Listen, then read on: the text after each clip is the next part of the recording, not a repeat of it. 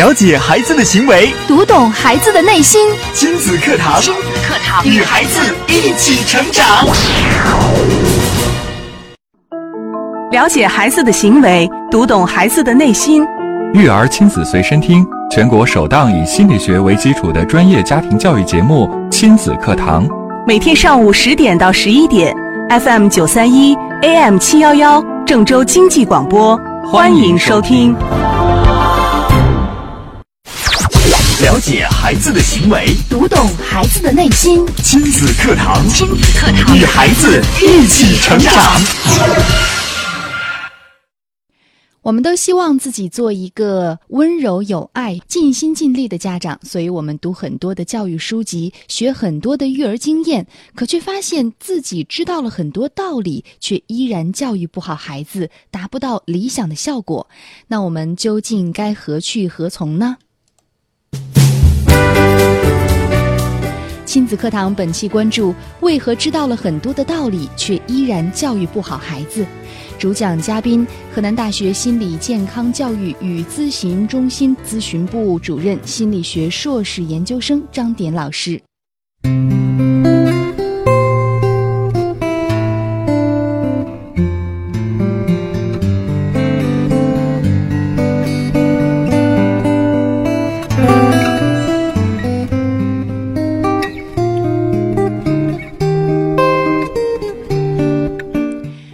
我是主持人吴化，欢迎您在每天上午的十点到十一点锁定 FM 九三一郑州经济广播，收听亲子课堂。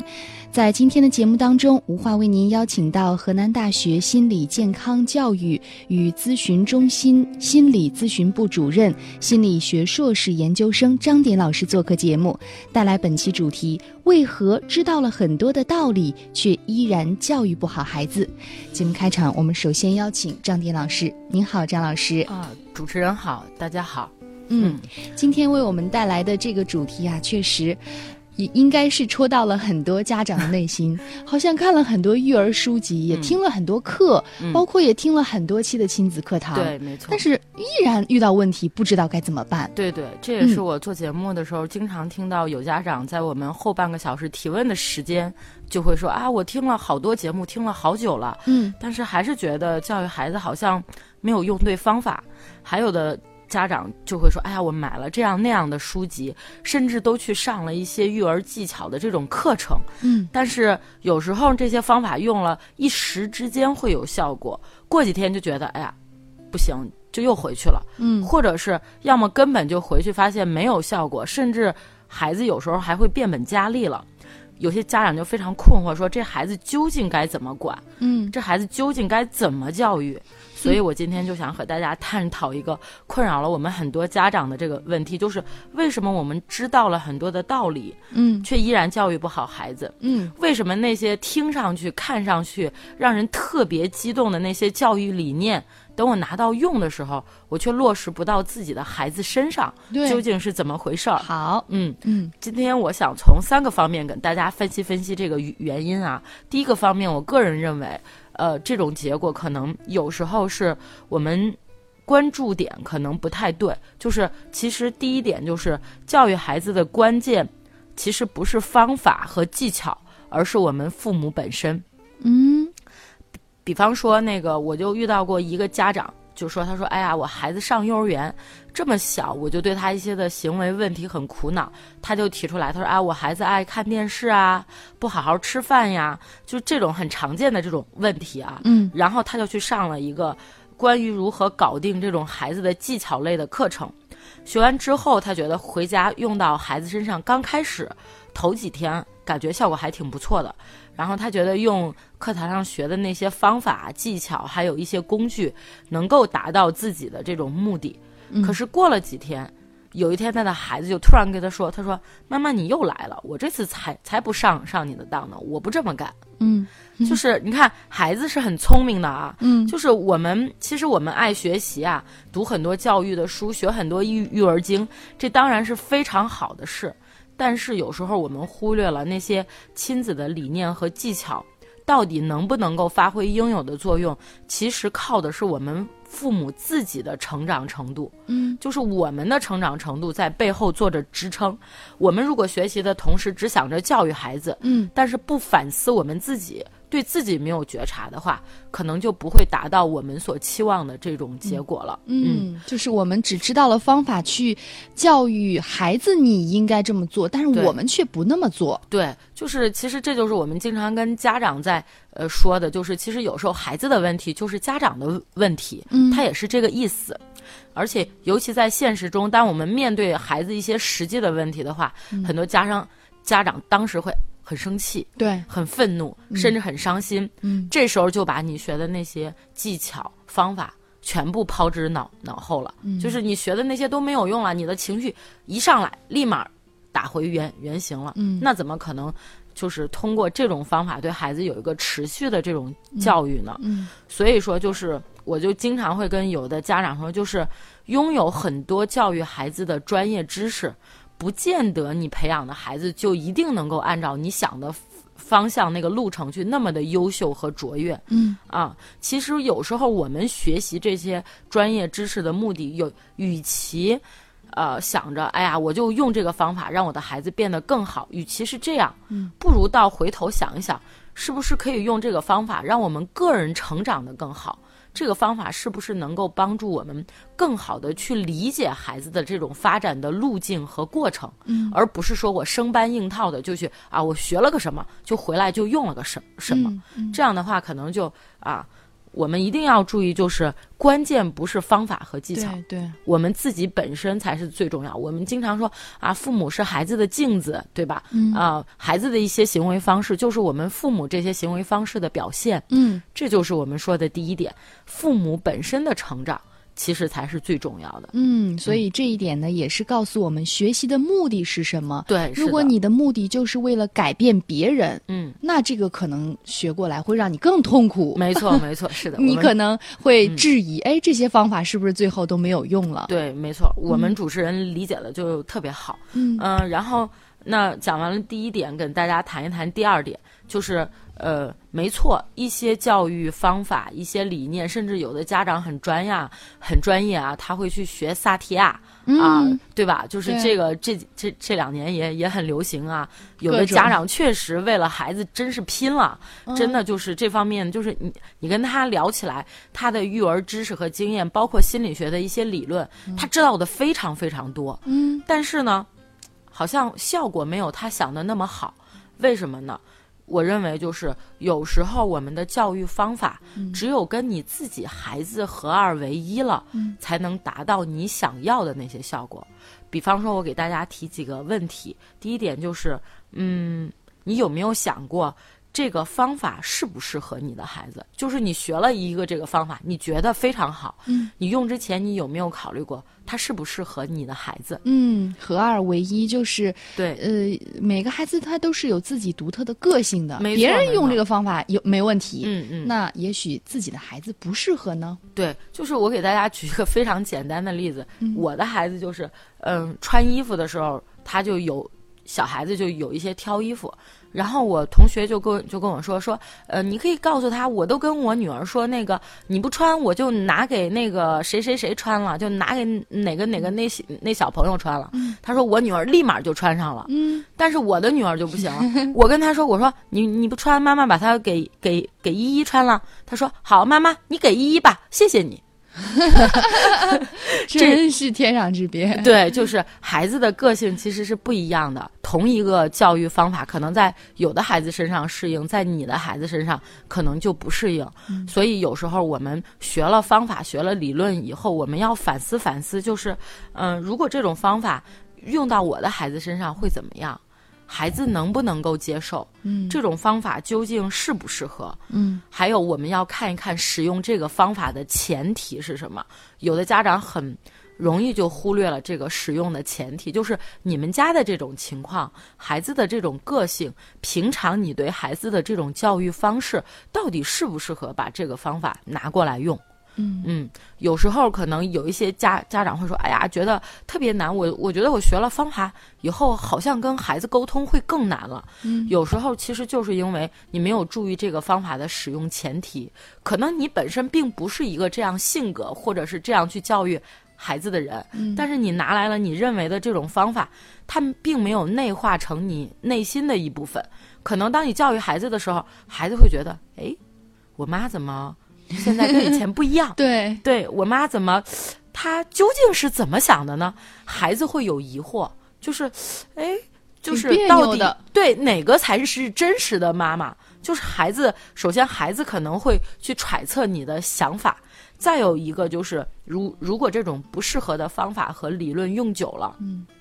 孩子可能会有一种不信任的感觉，就是我不知道哪个是真实的妈妈的想想法，我要去猜测，我不知道我怎么做，我妈才是满意的。呃，究竟哪个是真实的妈妈？这时候其实最不好的就是当看当孩子发现了你内外不一致的时候，你们亲子关系的这种信任感、信任度会被降低。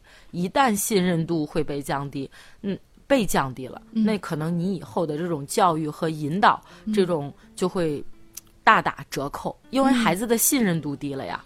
嗯，所以就是不要把所有的教育方法技巧都当成万能万能的药，就是是啊，我觉得可能适合，我就拿来试试。哦哎，这个可能适合，我就过来拿拿试试。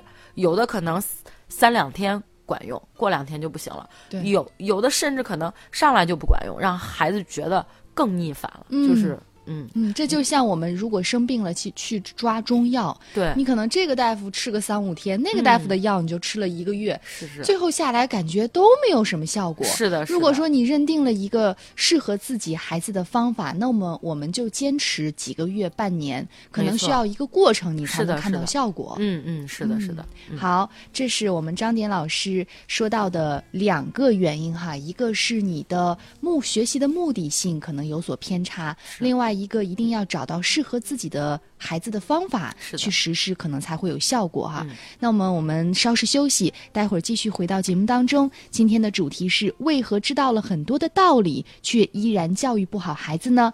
听了本期节目之后，您有什么样的感受？包括在生活当中遇到了哪些教育的难题，都可以通过微博、微信参与进来。新浪微博是迪兰路言亲子课堂，在今天的话题帖后跟帖留言。微信平台公众号里搜索输入“亲子百科”，百是千百的百，课是课堂的课，直接留言互动就可以了。你的努力，你的工作，你的事业，这一切都为了什么？都为了什么？你一生为之奋斗的目标目标是什么？家庭和孩子。离开了家庭和孩子这一目标，人生会失去意义，我们将不可能幸福。亲子课堂给你一张通往幸福生活的地图。生活的地图。了解孩子的行为，读懂孩子的内心。亲子课堂，亲子课堂与孩子一起成长。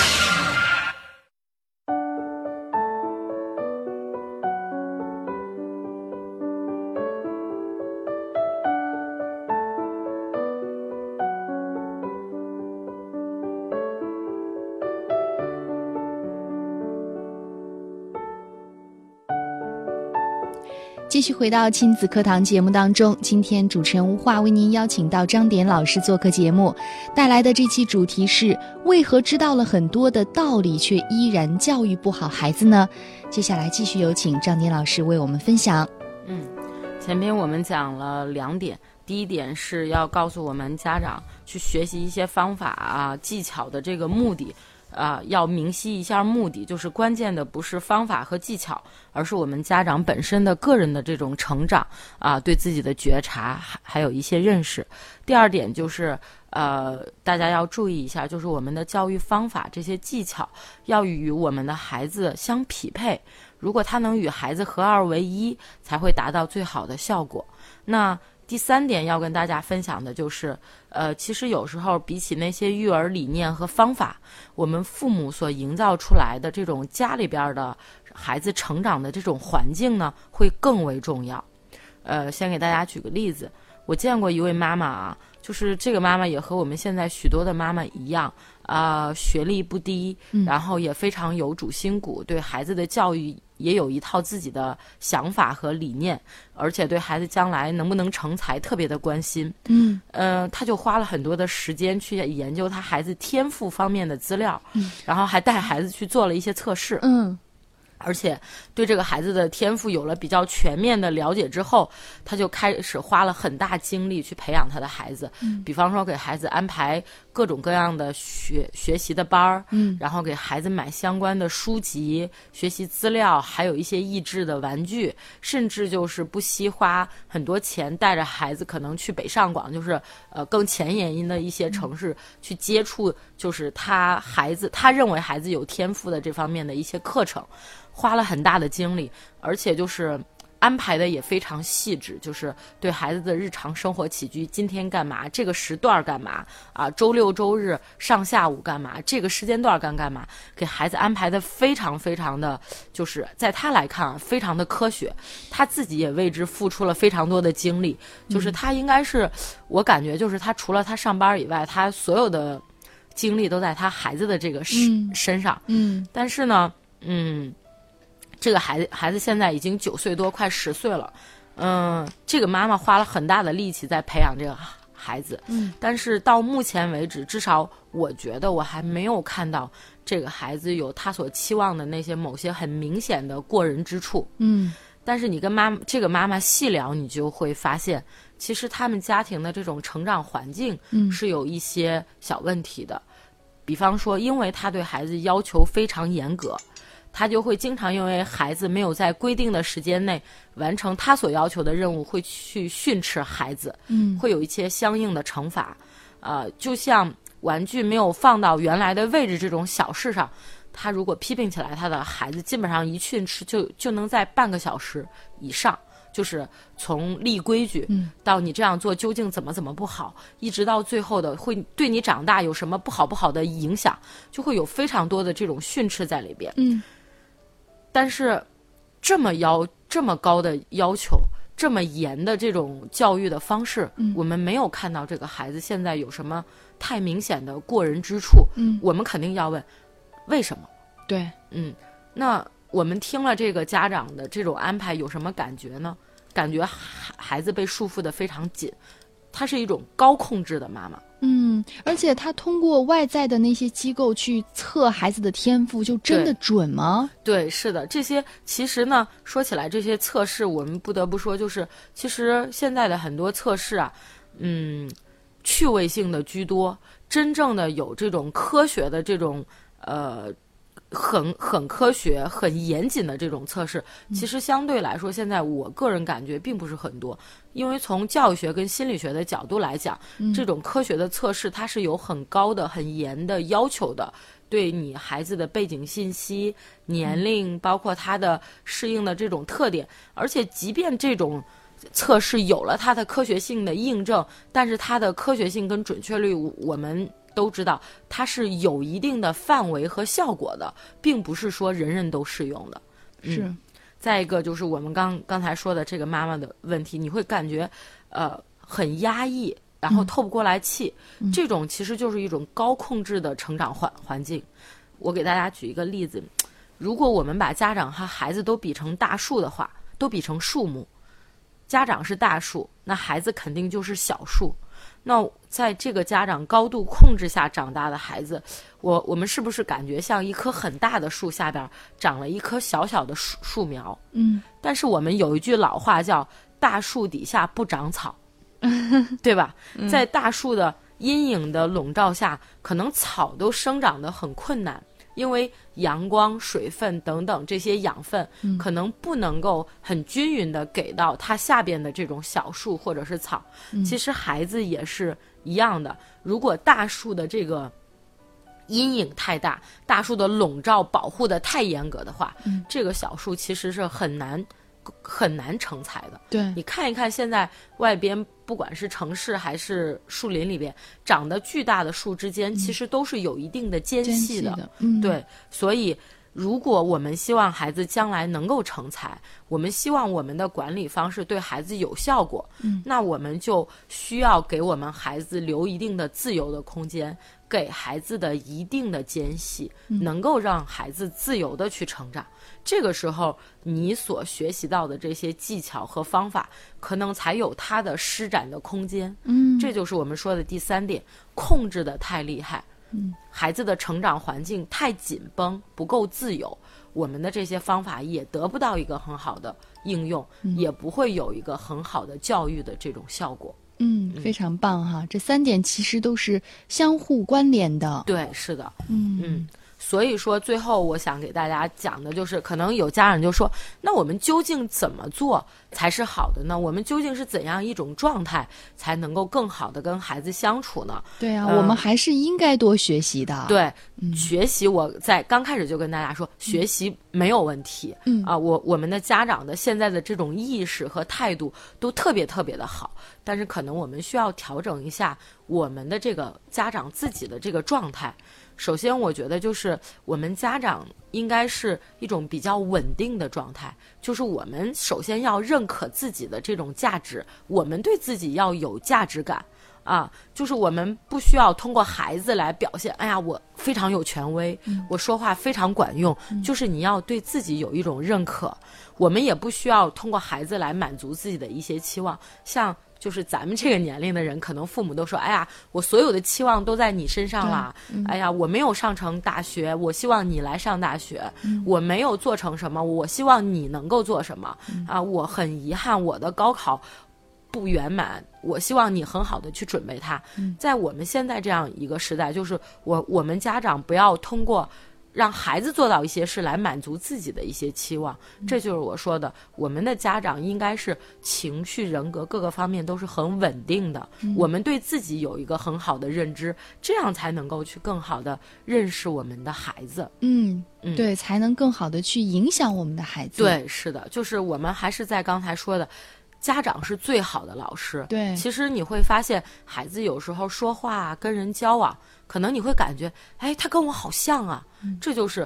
无形当中、潜移默化当中，你已经带给孩子了这样一种状态。嗯所以我们自身的稳定、自身的觉察，可能才是最重要的。嗯，家长也不要去一边说着啊，我这方面就不好，我希望我的孩子可以避免我这方面的问题。同时，你又不去成长自我，还要求嗯孩子不像你这样，对其实还挺难的。对，是，就是其实现现在我们都强调一个终身学习的这个理念。其实我们家长即便呃有一些觉得，哎呀，我这方面不太好，不晚呀，你也可可以去成长、去学习、去改变。嗯这样其实对孩子、对你都是有很大的好处的。我我就经常跟我家宝宝说，我说其实妈妈可能呃做的也不好，但是妈妈愿意跟你一起成长。啊、嗯妈妈也在学习，妈妈也在成长。就是我们不要觉得啊，呃，我就是家长，你就应该听我的，我说怎么样就应该怎么样。其实我觉得，倒不如抱着一种心态，就是孩子没有经验，其实我们做家长也没有经验呀。对啊，孩子需要成长，我们可以跟孩子共同成长。嗯，我们发现错误，可以跟孩子共同去改正。